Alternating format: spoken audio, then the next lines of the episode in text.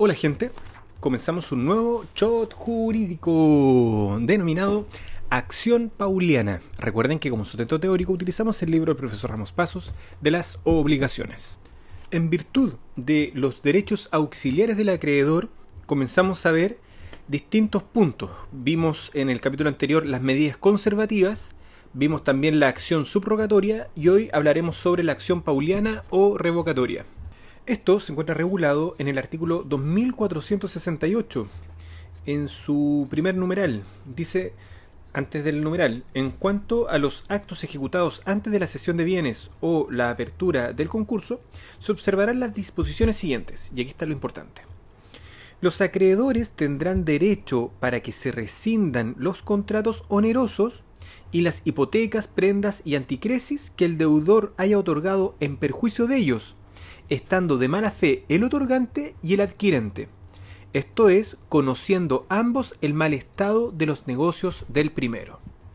En virtud de este artículo, el profesor Abeliuk, maestro gurú sensei, define la acción pauliana como la que la ley otorga a los acreedores para dejar sin efecto los actos del deudor ejecutados fraudulentamente y en perjuicio de sus derechos y siempre que concurran los demás requisitos legales.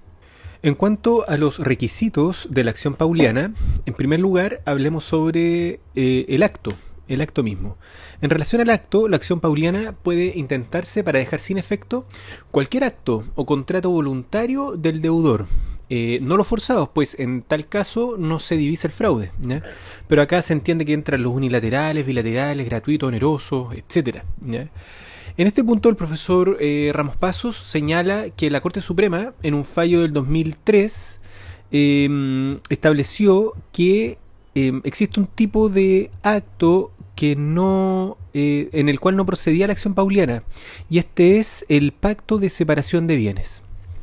Desarrolla toda una argumentación por supuesto pero indica que en este punto no cabría la acción pauliana. En segundo lugar en relación con el deudor no es necesario para la procedencia de la acción pauliana que el deudor esté en quiebra. Lo que se requiere es que él esté de mala fe. Y esta mala fe es una mala fe específica denominada mala fe pauliana, que consiste en que realice un acto conociendo el mal estado de sus negocios. En cuanto al acreedor, este debe, al igual que en muchos casos, debe tener interés. Y eh, se entenderá que tiene interés cumpliendo dos requisitos. En primer lugar, que el deudor sea insolvente o que con el acto haga aumentar su insolvencia y que su crédito sea anterior al acto que produce la insolvencia. Ahora, en relación con el tercero adquirente, si el acto es gratuito, no se requiere ningún requisito especial en el tercero adquirente, basta la mala fe del deudor y el perjuicio. Si el acto es oneroso, en cambio, el tercero adquirente debe estar de mala fe, es decir, haber celebrado el acto sabiendo el mal estado de los negocios del deudor. Y esto lo desprendemos del artículo 2468 en su numeral 1 y en su numeral 2. Ahora veamos las características de la acción pauliana. En primer, lugar, en primer lugar, es una acción directa del acreedor, que ejerce a su propio nombre y no por cuenta del deudor.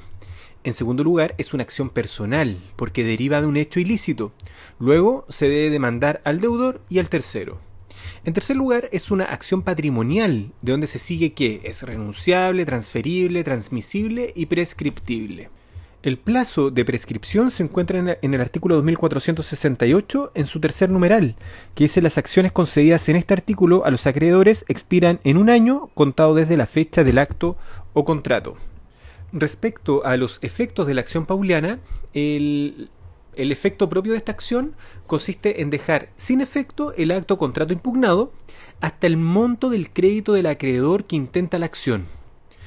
Como consecuencia de ello es que el deudor puede enervar la acción pagando al acreedor.